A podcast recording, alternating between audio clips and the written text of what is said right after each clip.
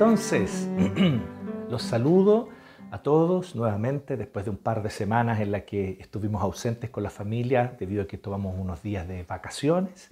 Así que y ahora estamos ya aquí de, regreso, de vuelta ya a las labores y con mucha alegría, con mucho gozo, con fuerzas renovadas también. Y eh, hoy, como ya leímos, ¿cierto? Vamos ya a concluir el capítulo 2 ya estamos llegando al centro, al meollo, al núcleo de la carta a los colosenses. Ya hemos visto hasta acá cómo el apóstol Pablo ha ido argumentando, hemos visto hasta acá cómo el apóstol Pablo ha estado mostrando esta maravillosa verdad, que justamente la verdad que hoy día vamos a ahondar de una manera un poco más explícita, pero que traspasa toda la carta en realidad, y es la suficiencia de Cristo. La todo suficiencia de Cristo cómo Jesucristo nos ha concedido todo lo necesario, no solo para ser salvos, para ser libertados de la condenación, para ser perdonados de nuestros pecados y para poder heredar una vida eterna maravillosa junto a Él. No es solamente eso, que eso ya es maravilloso, pero no es solamente eso, el Señor también en Cristo nos ha dado todo lo necesario para vivir para vivir. Y eso es lo que estamos aprendiendo aquí en la carta a los colosenses. Así que hoy leímos capítulo 2 desde el 16 hasta el final, que es el 23, ¿cierto? Colosenses 2 del 16 al 23. Los invito a que dejen su Biblia abierta allí para que podamos explorar algunas verdades con respecto a lo que dice este texto. Siempre las cartas de Pablo nos dejan esta sensación que yo ya les comentaba la otra vez, ¿cierto? De estar como debajo de una cascada, ¿cierto? Donde fluyen, fluyen verdades tremendas, profundas, y estar con un cántaro, con un pequeño cántaro tratando de agarrar lo que más uno pueda, y luego de ese cántaro estar chorreando un pequeño hilito, ¿cierto?, eh, para los demás cuando me toca predicar o enseñar eh, al respecto de las cartas de Pablo, la carta a los colosenses específicamente, pero en general las cartas de Pablo son de una riqueza maravillosa, inmensa. Así que es inevitable que eh, tal vez no, no ahondemos en todos los detalles, pero sí quisiera yo hoy día que nosotros podamos ver algunas cosas con respecto a esta verdad. Y este es el título para los jóvenes que están anotando, para los niños que están allí escribiendo y tomando apuntes. Cristo es suficiente. Hoy queremos hablar específicamente de esta verdad que en realidad traspasa toda la carta a los colosenses, toda la carta de inicio a fin. Pero hoy yo quiero ahondar en esto. Cristo es suficiente. Cristo es suficiente. Ese es el título. Vamos a ver tres cosas. Vamos a ver tres aspectos, hay muchísimos más, pero tres aspectos que Pablo aquí destaca por los cuales Cristo es suficiente. Y es muy importante esto porque eh, nosotros vivimos en una época que es bien especial y que tenemos que reconocerlo, que no, no, era, vivimos desafíos que tal vez no le tocó a los reformadores como Calvino, Lutero enfrentar o John Knox, ¿cierto? Vivimos una época donde no le tocó, no sé, eh, eh, eh, a, los grandes padres de la iglesia como Agustín de Hipona, como Atanasio, como Ambrosio de Milán, no les tocaron enfrentar exactamente estos desafíos que nosotros hoy día enfrentamos. Nosotros vivimos, para algunos, algunos dicen que vivimos en una época post-cristiana. Eh, donde el cristianismo ya tuvo una gran influencia cultural a lo largo de muchos siglos y ahora ha estado paulatinamente perdiendo. Obviamente muchos ven eso como una tremenda desventaja y se desesperan frente a esto. Eh, nosotros preferimos verlo más como una oportunidad para la misión de Dios y la misión ampliamente entendida. La evangelización, sin duda alguna, la proclamación de las buenas nuevas de gracia, perdón y nueva vida en Cristo mediante su muerte y resurrección, pero también la extensión del reino de Dios en el poder del Espíritu Santo, eh, actuando y obrando siempre con misericordia, con gracia, compasión y justicia. Entonces, de alguna manera eh, somos llamados a ser testigos, a dar testimonio, a ser testigos en este contexto. Y tal vez estamos enfrentando un nuevo desafío para nosotros como iglesia. Pero una de las cosas que nosotros nos toca enfrentar hoy en día es eh, que nosotros vivimos, por así decirlo, yo voy a decir de manera burda, ¿no? Estamos frente a una especie de falsa dicotomía muchos de nosotros, y vemos mucho de eso en el mundo evangélico, una falsa dicotomía entre una especie de evangelicalismo de izquierda y un evangelicalismo de derecha. ¿sí? Obviamente yo estoy usando aquí mis, mi derecha y mi izquierda, ¿cierto? Ustedes lo deben estar viendo tal vez al revés en su casa. Pero se entiende. Entonces lo voy a poner así, ¿ya? Y, quiero que utilicemos, quiero utilizar el término de manera más ampliamente teológica y filosófica, no en términos estrictamente políticos. Ya olvídense de lo político, derecha izquierda, no estoy pensando en términos políticos, estoy pensando en términos filosóficos, en términos más teológicos.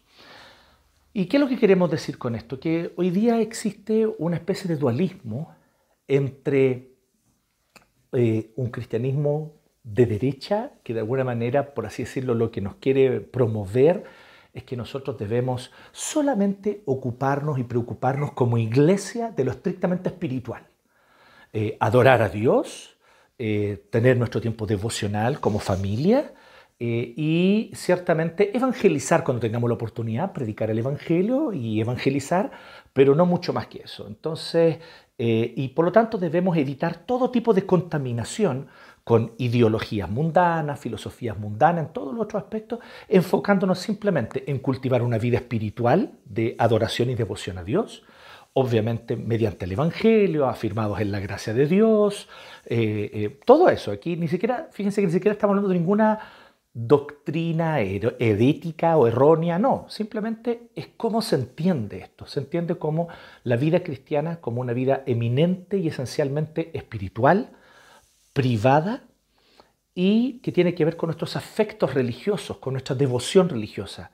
Y entonces se nos invita, enfócate ahí, olvídate de lo demás, no te preocupes. Y de repente escuchamos esto, no, no, el cristiano no tiene que meterse en política, no, el cristiano no tiene por qué meterse en esos temas, no, el cristiano no tiene por qué hacer tal cosa. E incluso en algunos aspectos más radicales es mal visto que los cristianos se dediquen a ciertos oficios o labores, como por ejemplo el servicio público o la filosofía o la sociología. Eh, son vistas como cosas que son negativas. ¿Por qué? Porque el cristiano tiene que dedicarse a lo estrictamente espiritual allí, a, servir a Dios y a adorarle y a vivir una vida espiritual y, a verlo todo espiritualizado, espiritualizante, espiritualizarlo todo. Porque así hay que ver en la vida. El otro cristianismo, un cristianismo más de izquierda, te dice así, no, no, yo no puedo simplemente quedarme con la devoción. Está bien la devoción personal, particular, todo ok, pero resulta que yo también como cristiano tengo que involucrarme en las otras cosas. Entonces, ¿cómo yo me involucro en los demás? Tomando acríticamente, toma nota de esta palabra, acríticamente, o sea, sin crítica, sin pasarlo por un, por un sedazo, sin pasarlo por un colador. Tomo simplemente las filosofías del mundo, las ideologías de este mundo, las adopto para mí y me involucro con ellas en buscar una transformación del mundo. No, está bien que nos involucremos en transformar la sociedad, está bien que nos involucremos en mayor justicia, está bien que nos involucremos en una sociedad más justa. Y por lo tanto, para eso tengo que terminar adscribiendo acríticamente pensamientos, filosofías e ideologías que están en el ambiente social y cultural nuestro actual. Entonces, de alguna manera, lo que nosotros vemos aquí es que es como si ellos dijeran así, mira, está bien Cristo, está bien creer en el Señor, está bien tener tu fe puesta en Cristo, está súper bien, pero eso no es suficiente. Eso no es suficiente. Tienes que adoptar otras cosas, tienes que tomar eh, las otras visiones que están presentes en el mundo, porque ah, e, esa es la manera en la cual nosotros vamos a poder hacer una diferencia en el mundo. Solamente creer en el Evangelio no es suficiente. E, es la base, dicen ellos. Muy importante, tú crees el Evangelio, tu, fe personal, está súper bien, pero de ahí para adelante, ¿qué hago cuando me voy a involucrar en la sociedad? ¿Qué hago cuando quiero ejercer mi labor, eh, en mi oficio, mi trabajo, mi vocación? ¿Qué hago? Bueno, simplemente yo tomo el paquete completo de lo que se me enseña en la universidad, de lo que aprendí en la facultad, de las lecturas que tengo del magíster, y vengo y las aplico acríticamente sin pasarlas por un colador. Simplemente yo vengo y tomo y digo, no, esto eh, eh, eh, aquí estamos hablando de otra cosa, Cristo tiene que ver con mi vida espiritual, personal, particular y privada, pero cuando voy a ejercer mi vocación, cuando voy a llevar adelante mi profesión, cuando voy a ejercer mi derecho ciudadano, cuando me voy a involucrar en trabajar por una sociedad más justa, bueno, ahí adopto todo tipo de ideologías y filosofías que andan dando vuelta alrededor, vuelvo a decir, de manera acrítica. Y es el cristianismo evangelicalismo de izquierda que hoy día vemos. Entonces, tenemos un evangelicalismo de derecha, que es profundamente dualista y como que nos quiere separar del mundo y decir, no, no te tienes que preocupar de esas cosas. El cristiano no se preocupa de eso, solo se preocupa de adorar a Dios y servir a Dios y evangelizar, ¿cierto? Y trabaja para que no, básicamente trabaja para tener sustento y para poder dar el diezmo. para eso el trabajo. Y por otro lado, el, el evangelicalismo de izquierda que te dice que Cristo no es suficiente. Bueno, ¿cuál es el problema con esta dicotomía? Primero que es una falsa dicotomía y que esta dicotomía nos posiciona a nosotros algunos más para un lado que para el otro. Pero vuelvo a decir, es una falsa dicotomía a la luz de la carta a los colosenses. Es una falsa dicotomía. Y eso es de lo que yo quiero hablar hoy día. ¿Y por qué es una falsa dicotomía? Porque se fundamenta en una idea que fue implantada en nuestra cultura y que ha sido implantada en nuestras mentes y conciencia desde nuestra más tierna infancia a través del sistema escolar, ¿sí? a través del currículum escolar, a través de muchas y, mucho tiempo que pasamos en salas de clase y, se nos fue inculcando esta visión básicamente ilustrada de la ilustración francesa del siglo XVIII, francesa, alemana, inglesa, pero de la ilustración europea del siglo XVIII.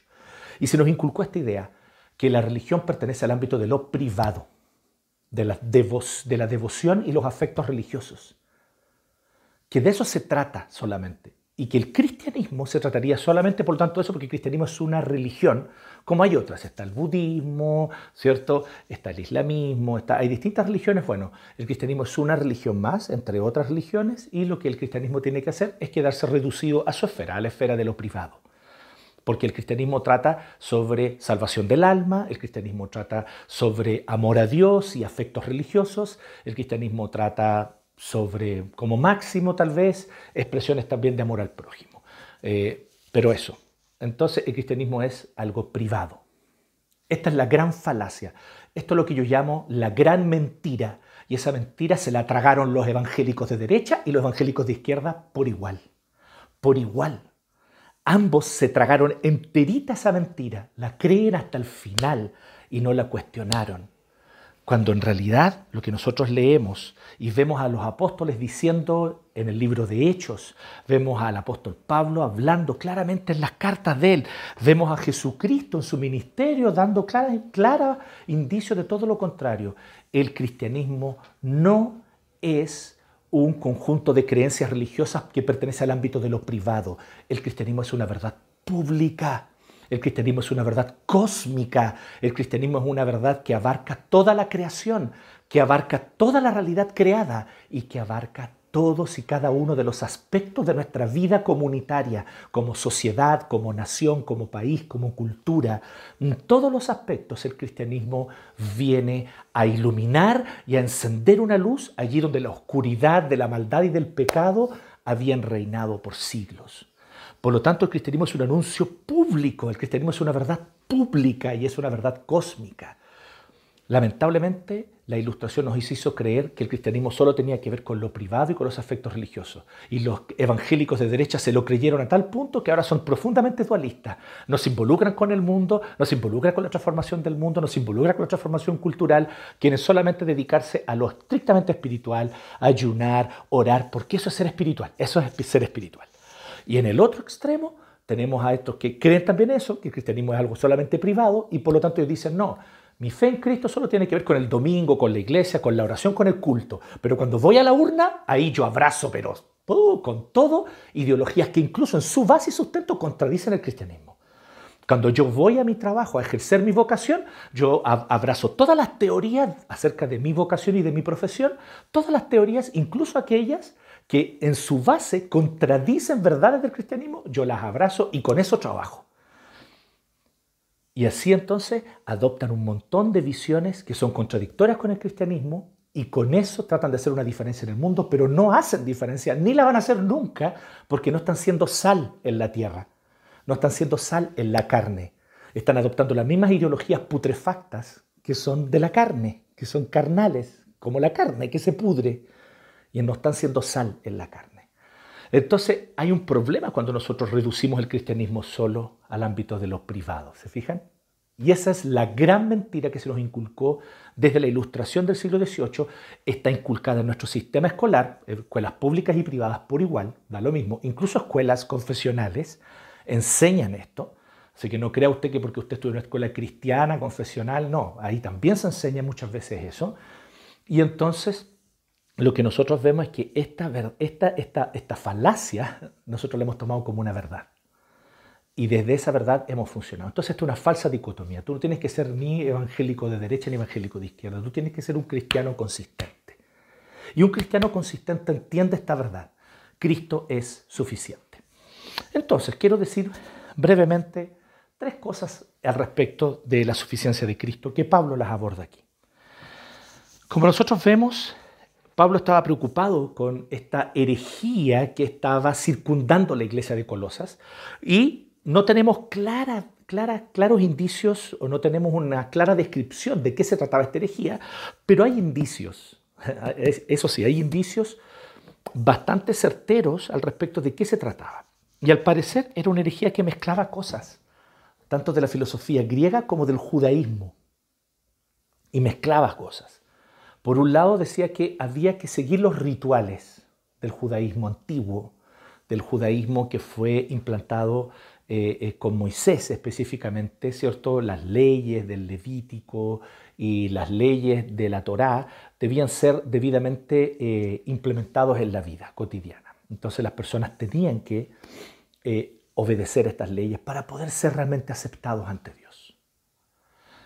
Además, existe otro factor también, que había un elemento aquí ya más místico, de la mística griega, había una especie de, de, de, idea proto-gnóstica. Ya disculpen el término tan técnico, pero el gnosticismo con G, GN, así parte, gnosticismo, fue una idea, una herejía que estuvo muy presente desde el siglo II en adelante.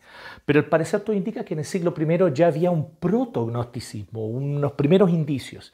Y el gnosticismo básicamente consiste en decir que existe algunas verdades profundas que solo algunos más iluminados e iniciados conocen. Eh, eh, y de buena manera la idea es que existen dos tipos de personas, las personas comunes y corrientes que viven la vida y el mundo como es, sin conocimiento de las profundas realidades espirituales del mundo y de la vida, y existen aquellos que están iniciados en las verdades profundas de la vida, en las verdades profundas espirituales. Y esos que han sido iniciados tienen un conocimiento que los otros no tienen, ven las cosas de manera más profunda que los demás y por lo tanto son superiores a los otros. Entonces da una especie de superioridad porque te inicia, ¿cierto? Por eso se le llaman también este tipo de religiones, técnicamente se llaman religiones iniciáticas, porque lo que hacen es iniciarte en, en un conocimiento y solo los que son iniciados tienen un conocimiento verdadero. Los otros no son viles mortales que entienden las cosas de manera burda como la gente común y corriente. Nosotros no, nosotros tenemos un conocimiento superior, espiritual, hemos recibido una iluminación especial. Mucha de esta herejía todavía permanece en círculos evangélicos, especialmente carismáticos en nuestro contexto evangélico actual, lamentablemente. Como que nosotros hemos recibido una porción del Espíritu distinta a la de ustedes. Nosotros hemos recibido una porción espiritual más profunda que la de ustedes, que nos permite ver las cosas de manera mejor que ustedes, viles, mortales, cristianitos, cristianitos comunes. No, yo no soy un cristianito común, yo soy un cristiano especial, ¿me entienden? Algo de eso todavía hay. Y finalmente el tema del ascetismo, esa es la tercera característica, ese ascetismo. ¿Qué es lo que es el ascetismo? Con SC, igual que piscina, ascetismo con SC. Y el, el ascetismo consiste en la idea de que yo tengo que autodisciplinar mi mente y mi cuerpo y mediante esta autodisciplina yo me perfecciono moralmente. Entonces yo me voy autoperfeccionando, me voy volviendo cada vez una persona más santa, más pura, más recta, porque voy autodisciplinando tanto mi mente como mi cuerpo. Y por lo tanto en el ascetismo era muy común o son muy comunes, por ejemplo, ciertos ayunos regulares como una cosa obligada para poder autoperfeccionarme con ese objetivo de autoperfeccionarme. El ayuno es maravilloso. El ayuno es una disciplina espiritual extraordinaria que la Biblia nos muestra para tener comunión con Dios. Hay un, hay un sermón sobre esto en la serie anterior sobre el Sermón del Monte. Vuelva para allá para que usted vea lo que hablamos sobre ese tema. Entonces aquí no estamos condenando el ayuno por ningún motivo. ¿Cómo vamos a hacer algo como eso? Sería totalmente ridículo. Lo que estoy diciendo es que estas personas ayunan para autoperfeccionarse moralmente, no para tener comunión con Dios. Ahí está el problema, ahí está la diferencia. Y eso hace toda la diferencia. Oran también, pueden pasar horas en oración. Maravilloso, es necesario orar.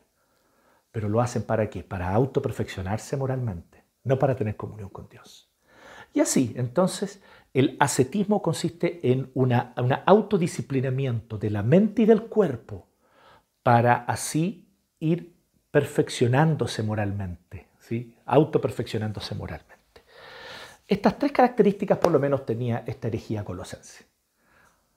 Rituales propios de la ley del Antiguo Testamento, de la ley judía.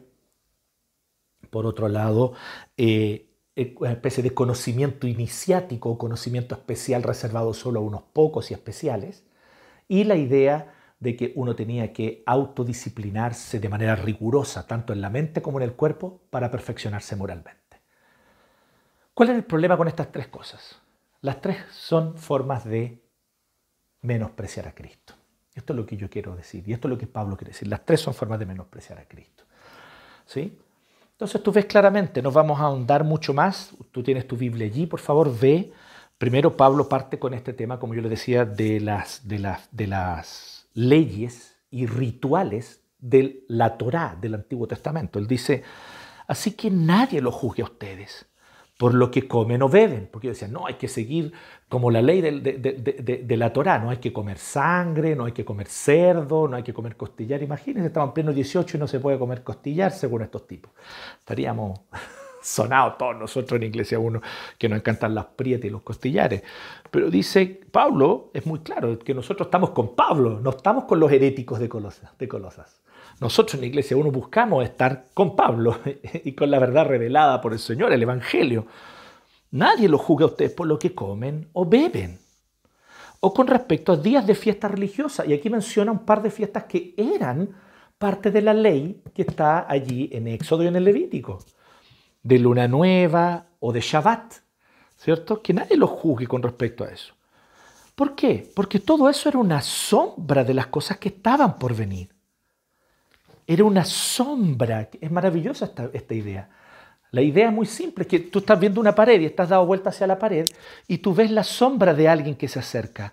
Y esa sombra, entonces tú dices, ah, ahí viene alguien, se acerca. Y cada vez que se acerca más, esa sombra se vuelve más nítida, más nítida, más nítida. Y de repente entonces la persona que venía por atrás y que tú solo veías la sombra, ahora está aquí delante tuyo y se presenta delante tuyo y es Cristo. Y tú entonces en vez de abrazar a Cristo y decir, gracias Cristo, mi Salvador, por hacerte realidad en la historia, por estar en medio de nuestra historia, por involucrarte con nosotros, en vez de eso tú vas y te pones a abrazar la sombra, teniendo a Cristo. ¿Podría haber una actitud más tonta que esa?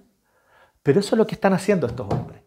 Porque cada uno de esos rituales no estamos hablando de la ley moral del Antiguo Testamento. La ley moral permanece igual por siempre, porque la ley moral tiene que ver con el carácter, el carácter de Dios primeramente y cómo Dios quiere también imprimir en nosotros santidad. Entonces, no cometerás adulterio, eh, no, darás falso testimonio, honra a tu padre y a tu madre, ¿cierto? No tengas otros dioses delante de mí. Todo eso es ley moral, que es eterna, es válida desde siempre y para siempre. Aquí estamos hablando de, los, de la ley ritual o de la ley ceremonial. Fíjate que eso está enfocando Pablo aquí. Está hablando con respecto a ciertas comidas que eran prohibidas para los judíos por una razón, por razones ceremoniales, y también está hablando de ciertas fechas en el calendario que tenían que seguir porque eh, tenían que hacerlo porque era parte de la prefiguración de Cristo. Cada una de estas fiestas del Antiguo Testamento prefiguraban a Cristo. El Pentecostés, por ejemplo, que era la fiesta de las cosechas, era para, prefigurar la venida del Espíritu Santo que iba a ocurrir y que ocurrió en Hechos 2. ¿Cierto? El día de la expiación, el Yom Kippur, que el día que el sumo sacerdote entra al, santuario, al lugar santísimo, y allí entrega entonces la sangre de animales para el perdón de los pecados, bueno, era una prefiguración de la muerte de Cristo en la cruz. Cristo ya murió en la cruz una vez y para siempre. No necesitas volver a esos rituales. Cristo ya murió en la cruz una vez y para siempre. Cristo es el arca de Dios en medio nuestro. La presencia de Dios hizo su tabernáculo entre nosotros, dice Juan en el capítulo 1, verso 14.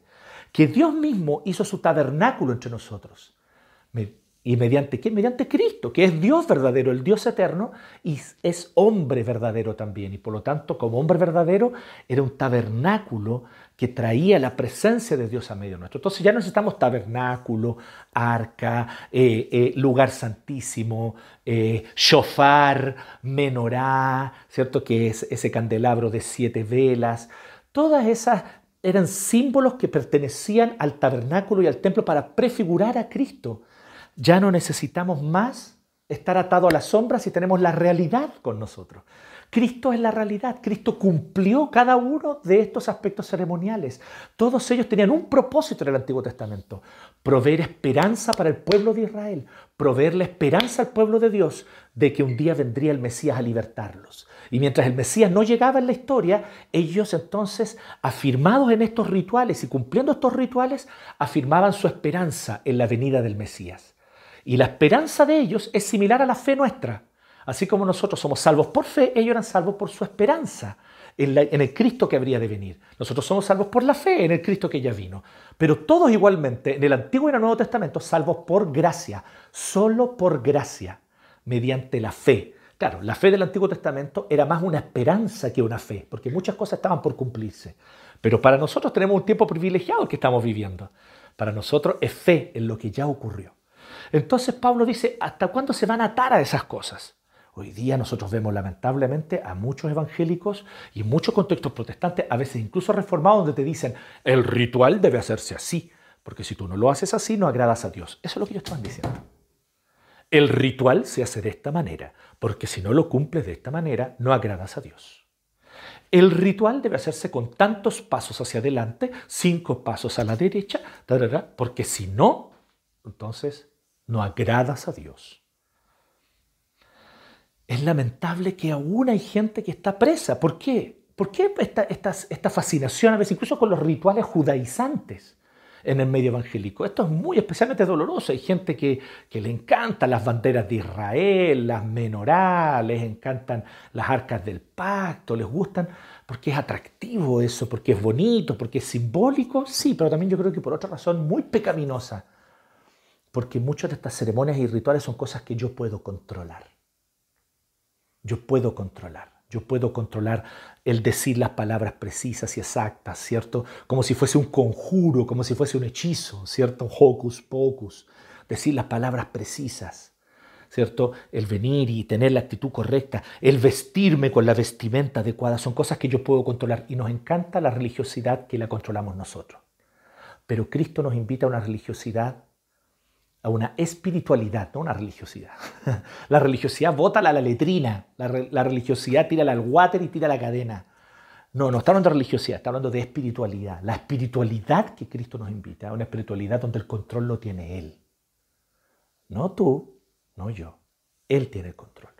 Sí, obviamente, seguimos sus preceptos, somos respetuosos y evidentemente estamos delante de la presencia de Dios en un culto.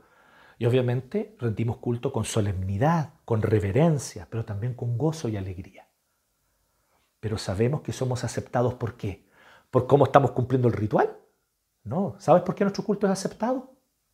Porque Cristo derramó su sangre en la cruz y cuando Él murió rasgó el velo del lugar santísimo y nuestra adoración es aceptada por Dios solo por gracia, porque Jesucristo derramó su sangre una vez y para siempre. La razón por la que tú eres aceptado ante Dios no es por lo bien que cumples los rituales, es porque Cristo cumplió toda la ley de manera perfecta.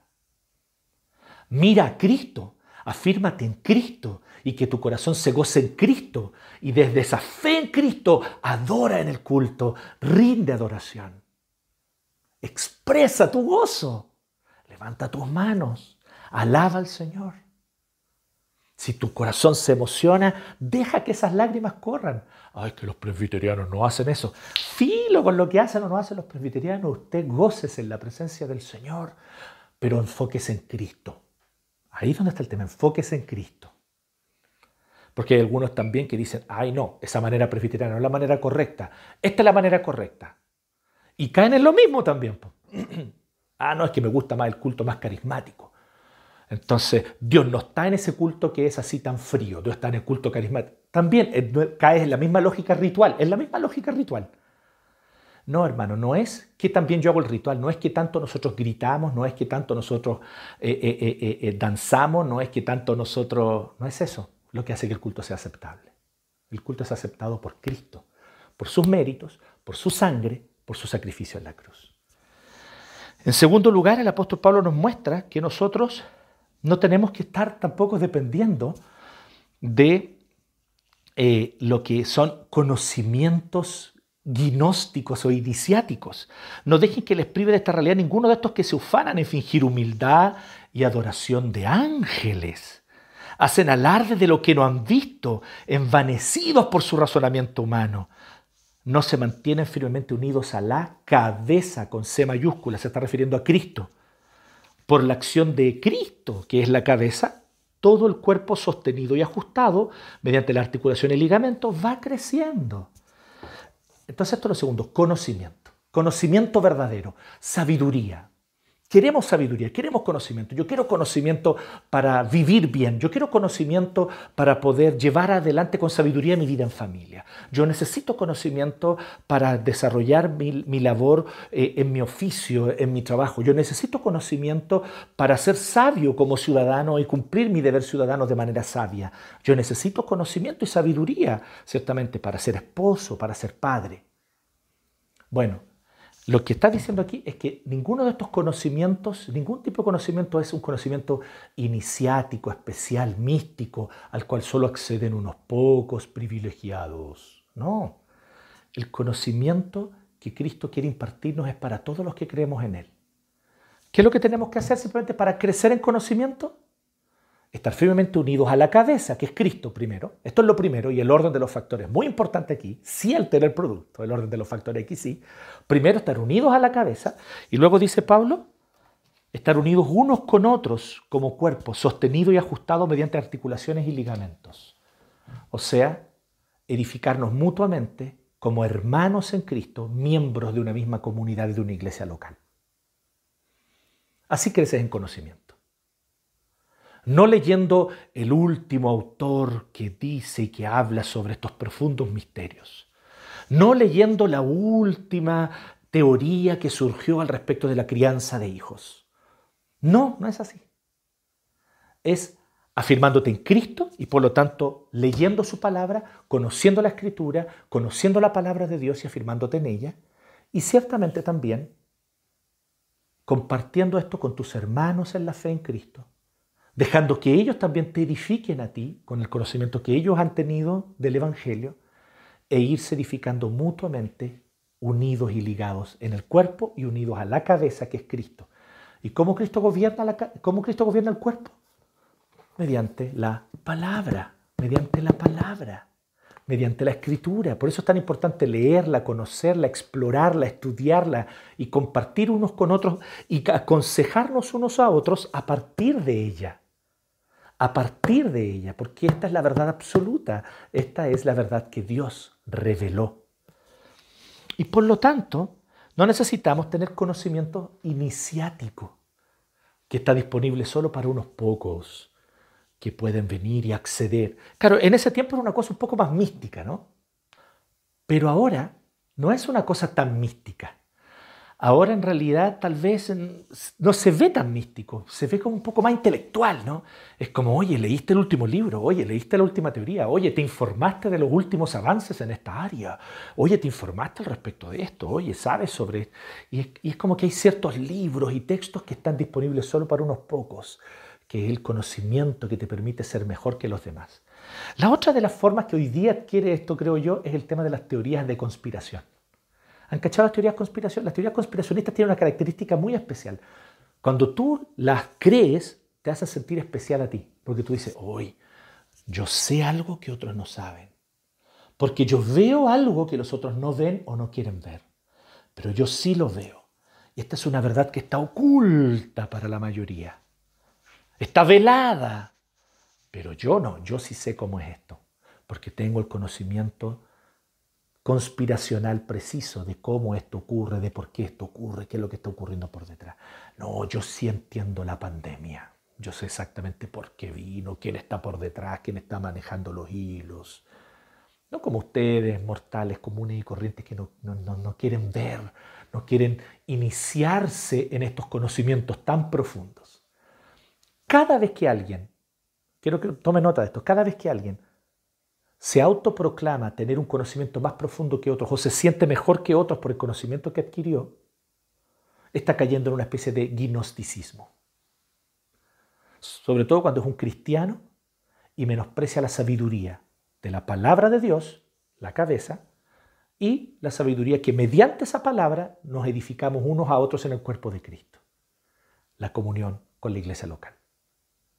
Pablo es muy claro aquí, Pablo menciona la comunión con la iglesia local de manera explícita, no lo estoy inventando ni poniendo yo. Sostenido y ajustado mediante las articulaciones y ligamentos. Así vamos creciendo como Dios quiere. Entonces, ¿cómo yo crezco como esposo? Primero, ajustándome a la cabeza, leyendo la palabra y dejando que la palabra de Dios, la Biblia, sea la que me instruya. Pero luego de esto, dejándome también instruir con mis hermanos y hermanas en Cristo en la comunión mutua. Así se adquiere conocimiento y sabiduría. Para vivir, para trabajar, para ser un ciudadano, para, en fin, para todo. Entonces, el apóstol Pablo está diciendo, esto no es un conocimiento secreto que solamente algunos pueden adquirir, no, esto es para todos los que compartimos el Evangelio y las verdades del Evangelio y la palabra de Dios en el contexto de la comunión de la iglesia. Esto no es un conocimiento secreto reservado a unos pocos que tienen el privilegio de ir a ciertos congresos, a ciertas conferencias y que allí entonces reciben una, una, iluminación especial que los otros cristianos de su iglesia común y corriente no tienen. No, no. Entonces vuelvo a decirte, cada vez que tú, por algún conocimiento adquirido en un libro, adquirido en la universidad, adquirido mediante lecturas, adquirido eh, eh, mediante asistencia a conferencias y congresos, cada vez que tú te sientes mejor que tus otros hermanos cristianos, como que tú estás en un peldaño arriba porque conoces cosas que ellos no, cada vez que tú caes en esa actitud de orgullo y arrogancia espiritual que es pecaminosa, cada vez que tú haces eso, estás también cayendo en una herejía gnóstica, en una especie de herejía gnóstica. Entonces, es un pecado común entre nosotros. Yo he cometido muchas veces ese pecado. Es un pecado del cual debemos arrepentirnos y al cual somos llamados a arrepentirnos. Cristo es suficiente. Leamos su palabra, tomémosla en serio y compartamos esa palabra unos con otros y edifiquémonos unos a otros en el cuerpo de Cristo. Así que se llama conocimiento. Finalmente, el ascetismo. Y me encanta este texto, es muy potente y es muy brígido, brígido, como dice, dice, si con Cristo ustedes ya han muerto, aquí está hablando de la muerte de Cristo en la cruz como suficiente para perdonar nuestros pecados y para también vencer el poder del pecado en nuestra vida, si ustedes ya han muerto a los principios de este mundo, entonces, ¿por qué, como si todavía pertenecieran al mundo, se someten a los preceptos propios del mundo? ¿Cuáles son los preceptos del mundo? No tomes esto en tus manos, no pruebes esto, no toques, Hoy día vivimos un tiempo lleno de moralismo, moralismo como este. Y yo sé lo que tú estás pensando, estás pensando en el moralismo clásico, el moralismo de esos evangélicos de ceño fruncido, ¿cierto? Que te prohibían escuchar rock, que te prohibían beber eh, una cerveza, que te prohibían, ¿cierto?, eh, vestirte de tal manera, que te prohibían dejarte barba porque la barba es indecente, que te prohibían un montón de cosas y que te decían, no, eso no corresponde, eh, y con un montón de reglas, ¿cierto? Y la mujer tiene que usar falda y y pensamos en eso y decimos, claro, sí, está mal. Pero ya también existen otros moralismos, otros moralismos que parecen muy progre, pero son moralismos. De hecho, el progresismo actual es profundamente moralista, ¿se han fijado en eso? No, no, he conocido moralismo y fariseísmo en este último tiempo más gritante que el moralismo de los fariseos progresistas. Son profundamente, profundamente moralistas. Condenan a todo el mundo, no quieren escuchar al otro que piensa distinto y simplemente la condenación va adelante. No hay disposición a entender, no hay disposición a escuchar, no hay disposición a dialogar. No, porque esto es lo justo. No, verdad y justicia, porque esta es la justicia. Y no te escucho, no, no, ni siquiera quiero saber de ti, porque tú eres un eh, machista, hetero, patriarcal, eh, eh, capitalista, elitista y bla, bla, bla. Y, se, inventan neologismos, porque hay, porque hay que inventar palabras para esto. Va a condenar pecado, hay que inventar palabras. Hay que inventarlas. Entonces se inventan palabras para poder condenar al otro y decir, yo no soy como tú, yo soy alguien progresista, yo soy alguien de mente abierta, yo no soy como tú. Vil, retrógrado, que te quedaste en el pasado. Todavía crees en cosas como Dios, la Biblia. Qué burdo eres. Un menosprecio, un arrugar la nariz con menosprecio. Es otro tipo de elitismo. Es un elitismo progre, o un elitismo izquierdoso, pero un elitismo igual. Y entonces nosotros vemos que llenos de reglas. No, no, no, toques eso en tu mano. No, no compres ese producto, porque ese producto es de tal marca que apoyó no sé qué cosa. Ustedes saben bien de lo que estoy hablando. No, no compres ese producto. No, no uses esa marca. Boycott. No, ah, pero ¿cómo es posible? Eh, eh, hoy tu tazón dice Starbucks. Hoy no puede ser. Qué terrible. Eres un capitalista. Eh, oye, no puede ser. ¿Entienden? Y el moralismo, no toques en tus manos, no, no hagas esto. No pruebes, no toques preceptos, dice Pablo, basados en reglas y enseñanzas humanas. Se refieren a cosas que van a desaparecer con el uso, o sea, ni siquiera son útiles, dice Pablo, ni siquiera son útiles. Y dice, tienen sin duda apariencia de sabiduría, apariencia de sabiduría, con su afectada piedad, falsa humildad y severo trato del cuerpo. Oye, sí, no, yo no como nada que tenga que provenga de animales, ¿cierto? Que, que, yo encuentro que si tú quieres tomar esa opción es válido si tú quieres por un tema de dieta personal, pero lo que encuentro terrible es cuando tú quieres llevar una dieta vegetariana o vegana juzgando a los otros que no lo hacen como tú y considerándote mejor que los otros. Si lo haces por un tema de convicción personal, porque para ti, para tu salud, tú encuentras que es mejor, perfecto, dale. Pero si lo haces para sentirte mejor que otros, estás menospreciando a Cristo. Estás menospreciando a Cristo. Estás desechando a Cristo, siguiendo preceptos morales para sentirte aceptado, amado y mejor que otros. Entonces, de nada sirven frente a los apetitos de la naturaleza pecaminosa. Y aquí quedamos para adentro. Pero ¿cómo de nada sirve? ¿De nada sirve entonces que yo eh, venga y, y, suspenda mi cuenta de internet? De nada sirve. Porque lo que te hace caer en la pornografía no es el acceso a internet, es tu corazón. ¿Sí? Entonces, ah, pero entonces, no, ¿qué tengo que hacer? No, puede ser que tú cortes tu internet, pero no sacas nada con hacerlo si no estás tratando el problema en tu corazón. ¿Y cómo yo trato el problema en mi corazón? No mediante ascetismo y reglas. Yo trato el problema de mi corazón mirando a Cristo. Y de nuevo, Cristo es suficiente. Cristo es suficiente también para vencer el pecado. Si con Cristo ustedes ya han muerto a los principios de este mundo, no necesitan vivir conforme a los preceptos de este mundo. ¿Qué es lo que Pablo está diciendo aquí? Ahí está el secreto. Verso 20. No el secreto gnóstico, no el secreto iniciático, pero ahí está el secreto abierto, abierto a todos. El que quiera leer la Biblia, ahí está. Pablo está diciendo, tú estás unido a Cristo. Cuando Cristo murió en la cruz, Él murió por ese pecado tuyo también, ese pecado con el cual tú luchas y piensas que no logras vencer. Bueno, Cristo murió por ese pecado y Él viene a hacer nuevas todas las cosas. Entonces, cuando tú crees en Él, y cuando meditas en la cruz, cuando recuerdas la cruz, cuando una vez más miras a esa cruz y recuerdas que Cristo se desangró por amor a ti para darte perdón, entonces tú comprendes la profundidad del amor de Dios y eso despierta en ti nuevos afectos. Y esos afectos pecaminosos, el afecto que te lleva tal vez a enviciarte en la pornografía, o el afecto que te lleva tal vez a enviciarte en alguna sustancia o lo que sea, el afecto que tal vez te lleva a pecar en esa área contra tu prójimo, contra tu familia. Bueno, esos afectos pecaminosos comienzan a ser vencidos a medida que el afecto santo del amor a Dios comienza a ocupar un lugar en tu corazón. Mira, esto, esto es, es como sacarle el aire a una botella. ¿Cuál es la forma más sencilla de sacarle una botella? Una botella de vidrio, ¿no? Piensa en una botella de vidrio. ¿Cómo le sacas el aire a una botella? Llénala de agua. Así también funciona el corazón humano. ¿Quieres que de tu corazón salgan esos deseos pecaminosos? ¿Esos afectos pecaminosos? Llénalos de afectos santos. ¿Y cuál es el primero, principal y más importante afecto de todos? El amar la cruz y la resurrección. El amar el hecho de que Jesucristo derramó su sangre por ti en la cruz. El amar el hecho de que a Jesucristo le costó todo. Que sí, la salvación es por gracia, para ti, para mí, pero a Cristo le costó todo. Al Padre le salió carísimo porque Él entregó su más preciado tesoro para que fuese vejado, abusado y torturado, para que tú y yo tuviésemos perdón. El Padre entregó su tesoro, que es Cristo, su Hijo, por ti y por mí. Eso es lo que está ocurriendo en esa cruz, eso es lo que ocurrió en esa cruz, eso es lo que ocurrió en ese Calvario.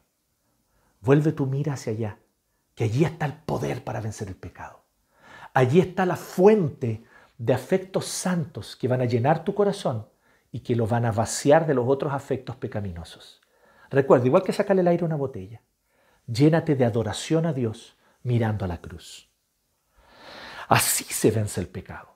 Vamos a ahondar esto en los próximos mensajes, por eso yo solamente por ahora lo voy a dejar aquí, pero es muy importante recordar, por lo tanto, estas verdades. Por lo tanto, si pudiéramos cerrar de una manera sencilla y para los chicos que están anotando también, hoy vimos Cristo es suficiente, ¿cierto? Cristo es suficiente en tres cosas por lo menos o para tres cosas. Y toma nota de esto. Fue lo que vimos. Primero, Cristo es suficiente para agradar a Dios. No necesitas cumplir rituales para agradar a Dios. Cristo es suficiente para agradar a Dios y Él te cubre, te viste con su justicia. Tú estás vestido de Cristo delante de Dios. Así que Él cuando te mira ve a Cristo. Si tú has creído en Él, si tú has creído que Él murió en esa cruz por tus pecados, entonces tú estás cubierto de Cristo. Tú eres hijo de Dios amado por siempre. Así que Cristo es suficiente para agradar a Dios. No te aferres ni trates de volver a rituales, por muy llamativos y simbólicos que sean. No son los rituales lo que te hacen agradable a Dios. No son los rituales lo que cultivan tu espiritualidad. Es Cristo. En segundo lugar, Cristo es suficiente para tener sabiduría, sabiduría y conocimiento. Recuerda, necesitas sabiduría, necesitas para ser un buen trabajador, para cumplir bien y desarrollar bien tus labores y tu oficio, para ser un padre, para ser un esposo, para ser un hombre de familia, una mujer de familia, para ser un hijo, para ser un estudiante que cumple fielmente sus responsabilidades, para ser un ciudadano que trabaja por la paz y la justicia en este país, bueno, para todo eso necesitas conocimiento. ¿De dónde viene ese conocimiento? De Cristo. Bien aferrado a la cabeza que es Cristo, mediante su palabra. Y bien aferrado al cuerpo, con tus hermanos en Cristo, quienes te retroalimentan con las verdades de Cristo y del Evangelio. Así que Cristo es suficiente para tener sabiduría. Y en, en tercer lugar, Cristo es suficiente para vencer el pecado. Cristo es suficiente para vencer el pecado. Estas son las tres verdades que Pablo claramente nos muestra aquí. Cristo es suficiente. Así que, ¿qué haces con esa religiosidad? ¿Sabes qué tienes que hacer con esa religiosidad? Bótala a la letrina, bótala al water, tira la cadena. No necesitas cumplir rituales, buscar conocimientos especiales, ni tener un ascetismo de, un riguroso, de una rigurosa autodisciplina de la mente y del cuerpo. No necesitas eso si tienes a Cristo. Cristo te hace agradable a Dios. Cristo te da conocimiento y sabiduría para vivir toda la vida, en todos los aspectos de la vida. Y Cristo te da victoria contra el pecado. Cristo te hace vencer el pecado. Oremos. Gracias te damos, Señor, por tu palabra. Gracias, Señor, por las maravillosas verdades de tu Evangelio. Gracias sobre todas las cosas por Jesucristo, a quien amamos, a quien honramos y a quien adoramos en esta hora. En Cristo nosotros oramos también, porque Él es nuestro mediador perfecto. Te alabamos, te honramos y te damos muchas, muchas gracias porque fuiste a esa cruz voluntariamente. Pagaste un precio altísimo. Te costó todo, Señor. Fue carísima esa cruz para ti y lo hiciste solo por amor. Gracias por amarnos de una manera tan inmerecida, cuando éramos enemigos tuyos impíos, entregados al pecado, ni siquiera estábamos interesados en buscarte. Tú viniste y lo diste todo para salvarnos y nos buscaste con amor. Gracias Señor por esa gracia tan maravillosa. En Jesucristo el Señor oramos.